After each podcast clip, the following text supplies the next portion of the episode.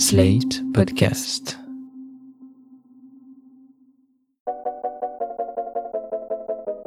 Bonjour et bienvenue dans Poire et Cahouette, le podcast de Slate.fr dédié à l'actualité des idées. Animé comme toujours avec Jean-Laurent Casselli, essayiste et chroniqueur, notamment pour Slate. Salut Jean-Laurent. Salut Hélène. Peut-être que vous avez vu passer sur les réseaux sociaux ce jeu Dans quelle maison aimeriez-vous être confiné? Par exemple, avec une série d'écrivains, Welbeck et Stendhal dans la première maison, Rimbaud et Annie Ernaux dans la deuxième. On l'a vu aussi avec des chanteurs de la pop culture ou autres. Eh bien, avec Jean-Laurent, on a adapté ce petit jeu en famille d'intellectuels, regroupés chacun dans une maison autour d'un même mouvement de pensée. Oui, en ce moment, pour nous, c'est difficile de lire et de commenter des essais puisque toute l'édition est à l'arrêt, les livres ne sont plus écrits, ni imprimés, ni distribués, ni même vendus puisque les libraires sont fermés. En revanche, les intellectuels ne sont pas tous au chômage partiel pour autant, puisqu'ils n'écrivent pas uniquement des essais. Ils produisent également des tribunes, ils répondent à des interviews. Ça fait partie de la panoplie de l'intellectuel à la française, et en cette période de crise majeure, la tribune est devenue plus que jamais une pratique particulièrement en vogue. D'ailleurs, on pourrait compter les penseurs qui n'ont pas encore écrit leur tribune, ça irait plus vite. En s'appuyant sur ces textes publiés récemment, on a donc façonné cinq maisons. À vous de choisir dans laquelle vous voudriez être confiné. La maison écolo collapso, la maison Orwell Foucault, la maison libérale optimiste, la maison de la pensée critique et la maison des réacs.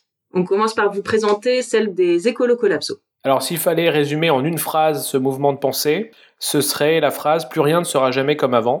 Le Covid-19 nous donne l'opportunité de changer notre système de production, de consommation. On n'arrivait pas à sauter le pas avec la seule crise climatique, et maintenant qu'on a une crise sanitaire sur le dos, n'hésitons plus. Alors dans cette maison, on trouve des auteurs qui se sont exprimés dès les premiers jours du confinement, euh, en particulier Bruno Latour, dont la tribune dans, sur le site AOC, euh, Imaginez les gestes barrières contre le retour à la production d'avant-crise, a beaucoup tourné. On peut aussi ranger dans cette famille le sociologue allemand Arnmut Rosa, qui s'est lui aussi exprimé sur le site AOC, avec un texte dans lequel il parle du entre guillemets véritable miracle sociologique que constitue la pandémie, puisqu'elle a réussi à mettre à l'arrêt euh, la grande machine capitaliste. On pourrait également placer dans cette famille euh, Pablo Servigne, Yves Cochet, euh, en bref les collapsologues, ceux qui avaient prévenu d'un possible effondrement du système technique, économique, financier, sanitaire, et qui voient en quelque sorte leur prophétie réalisée. C'est la maison des optimistes en fait, euh, des gens qui sont pas révolutionnaires mais plutôt réformateurs.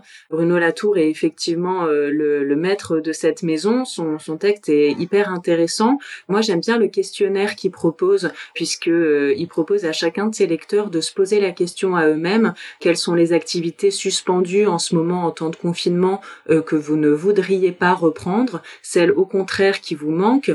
Pourquoi une telle ne vous manque pas? Qu'est-ce que vous voyez d'intéressant dans l'autre. C'est des ateliers en fait théoriques assez sympathiques.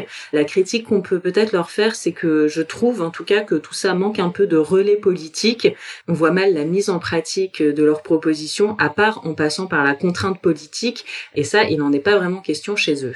Oui, c'est vrai. C'est plutôt une maison euh, feel good dans la crise. C'est celle à laquelle on a envie d'appartenir et à laquelle on a envie de se joindre. Parce qu'elle nous a promis dès les premiers jours de panique une issue très désirable à la pandémie. Une sorte de monde idéal et utopique enfin à portée de main. Alors ces intellectuels portent un regard romantique sur le confinement et sur l'arrêt de la grande machine capitaliste. Euh, même si euh, leur prédiction ne constitue pas, selon moi, le scénario le plus probable. En fait, les auteurs de cette famille de pensée prennent un peu leur désir pour des réalités, mais nous allons voir que c'est un peu le penchant commun à toutes les mouvances qui se sont exprimées depuis le début de la crise du Covid-19. Enfin, euh, on peut rappeler que l'intérêt que suscite Bruno Latour en ce moment est lié au fait qu'il a été un des pionniers de la prise en compte des non-humains en sociologie, dans une théorie connue sous le nom de l'acteur réseau. C'est-à-dire qu'il a, il a considéré que les animaux, mais même les bactéries, les micro-organismes, avaient leur place dans l'analyse sociale. La deuxième maison dans laquelle vous pourriez être confiné, c'est la maison Orwell-Foucault. Si on devait la résumer en une phrase, ce serait le confinement, c'est 1984 d'Orwell. En gros, la pandémie actuelle permet surtout au pouvoir de contraindre les corps plus qu'il ne les protège sur le plan sanitaire. Dans cette maison, on trouve Alain Damasio qui a répondu à une interview dans Libé le 31 mars titrée La police n'a pas à être le bras armé d'une incompétence sanitaire massive.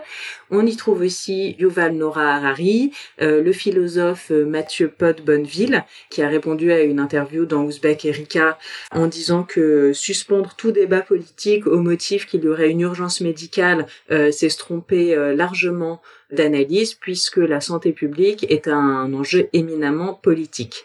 Et là, le taulier de la maison, c'est Alain Damasio. Oui, Alain Damasio et plus généralement les Foucaldiens qui se sentent en ce moment validés par la situation.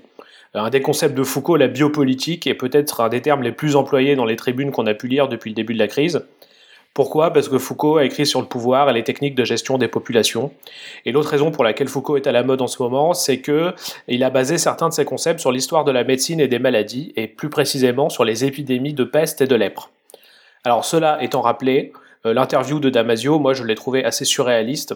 Je considère que les intellectuels comme Damasio sont obligés à un moment ou à un autre d'accepter comme un regret que les mesures barrières ont une base médicale plutôt que politique ou philosophique, mais c'est à chaque fois du bout des lèvres.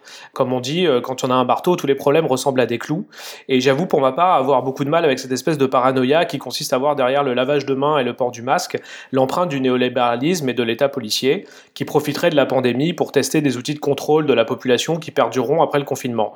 En fait, j'ai l'impression qu'on rejoue les affrontements de 2015 ont suivi la vague d'attentats terroristes, lors desquels une partie des intellectuels engagés semblait indifférent au danger lui-même, à la menace terroriste, ou en tout cas préférait insister sur les dérives d'un pouvoir qui profiterait en quelque sorte de l'état de sidération des Français pour avancer ses pions.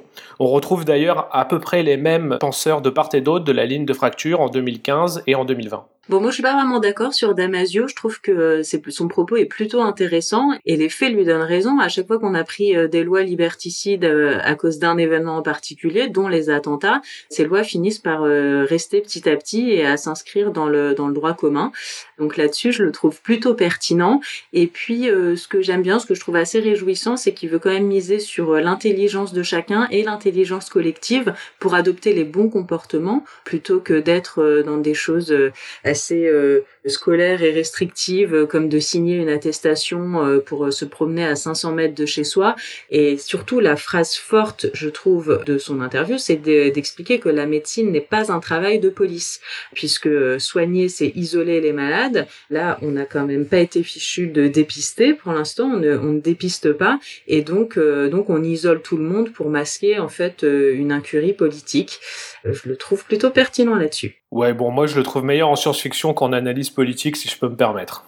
Alors passons à la maison des réacs et des conservateurs. Si on devait résumer en une phrase ce mouvement de pensée, ce serait euh, le déclinisme appliqué au Covid. Tout foutait déjà le camp, et en plus maintenant on va tous mourir à cause de l'Union Européenne et des Chinois. Alors c'est une famille plutôt populiste avec de grands guillemets euh, qui voit plutôt dans les, technos et les gouvernants euh, les, responsables de, de, la crise. On trouve dans cette maison Sylvain Tesson, Éric Zemmour ou encore Michel Onfray. Oui, Sylvain Tesson qui va nous servir de chef de file de cette maison.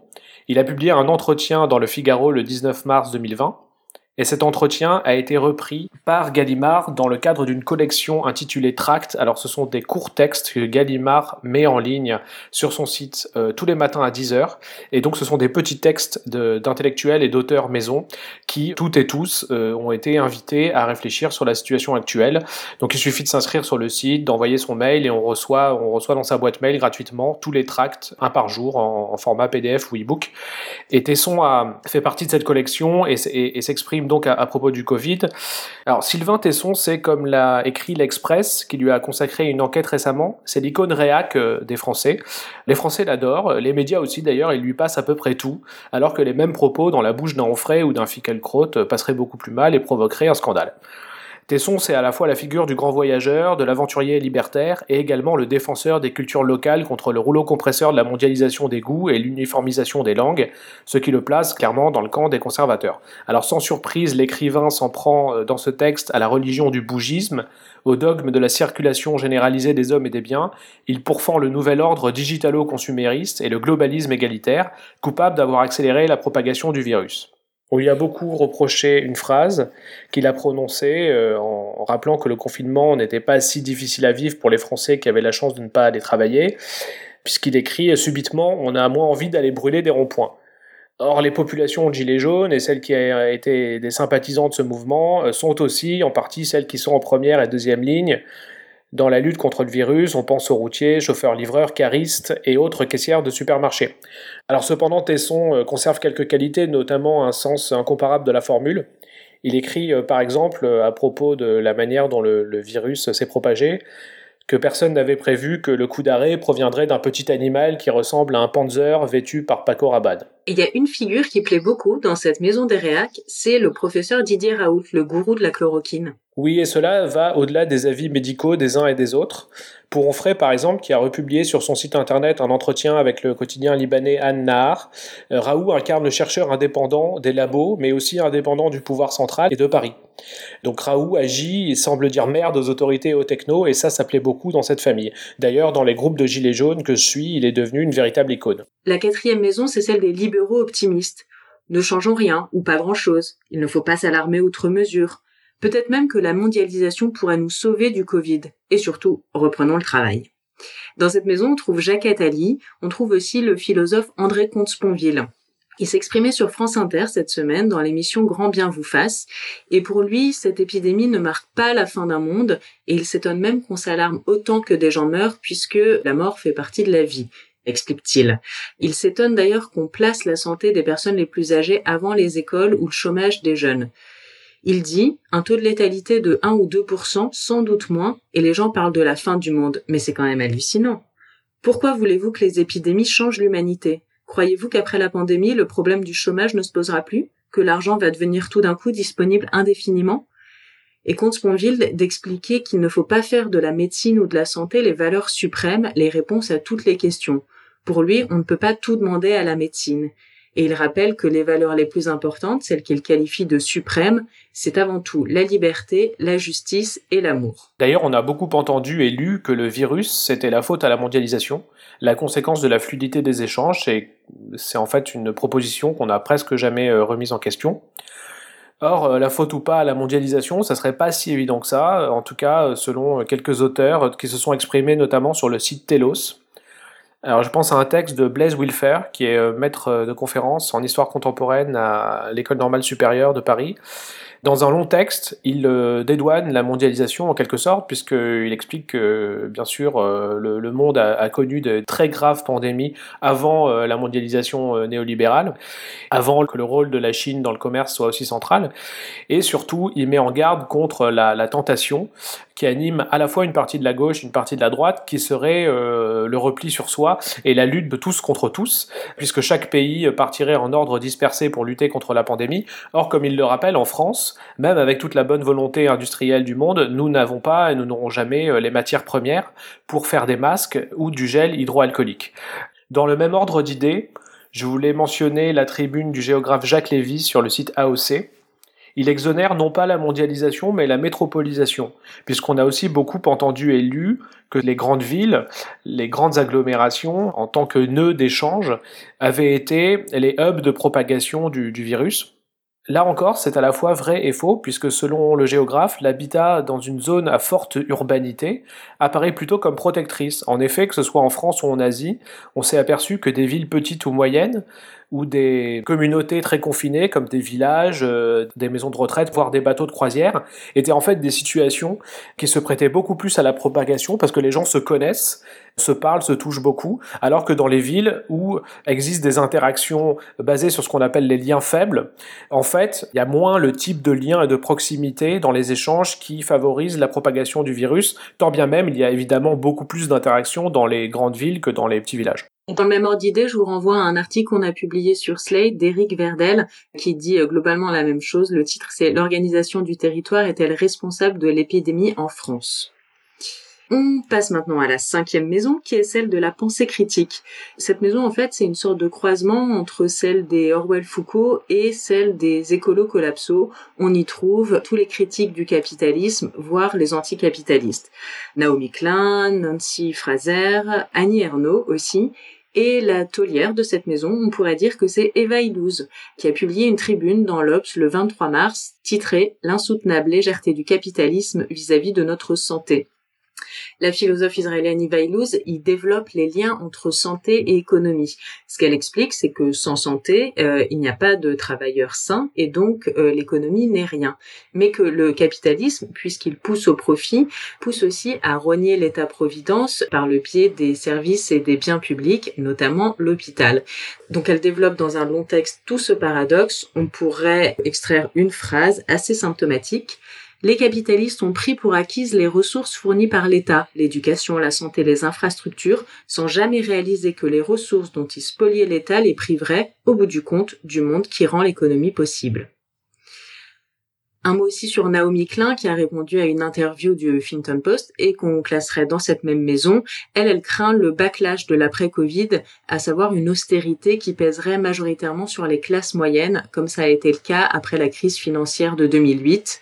Elle dit Le moment est venu d'être plus ambitieux. Nous devons non seulement dire non à l'austérité qui pourrait survenir, mais aussi construire un modèle différent. Oui, je pense que ce sera sans doute le courant de pensée qui aura eu le plus d'influence sur le politique D'ailleurs, dans le discours de Macron, on percevait des accents plus étatistes. Il est probable que le rééquilibrage à gauche, le souci des services publics, la relance massive soit donc la doctrine qui sorte gagnante de cette séquence. Et voilà, vous n'avez plus qu'à faire votre choix entre ces cinq maisons pour le mois de confinement qui nous reste. Et encore, ça c'est la version optimiste. Toi, Jean-Laurent, tu préférais être dans laquelle? Mais finalement, j'oscille entre les écolos et les libéraux, puisque je trouve que ce sont les, deux familles de pensée qui sont pas du tout d'accord sur les, constats et sur les manières de sortir de la crise, mais qui partagent quand même un certain optimisme. Et c'est vrai qu'en ce moment, on en a quand même besoin. Moi, j'hésite entre celle d'Orwell Foucault, puisque je pense qu'on rigolerait bien avec Damasio, et celle de la pensée critique. Finalement, à choisir, j'irai dans celle de la pensée critique. Je boirais bien l'apéro avec Eva Illouz. Et voilà, c'est la fin de ce poire et que vous pouvez retrouver sur slate.fr ou sur votre application de podcast préférée. Si vous avez aimé notre podcast, n'hésitez pas à vous abonner, à nous mettre 5 étoiles et à en parler autour de vous.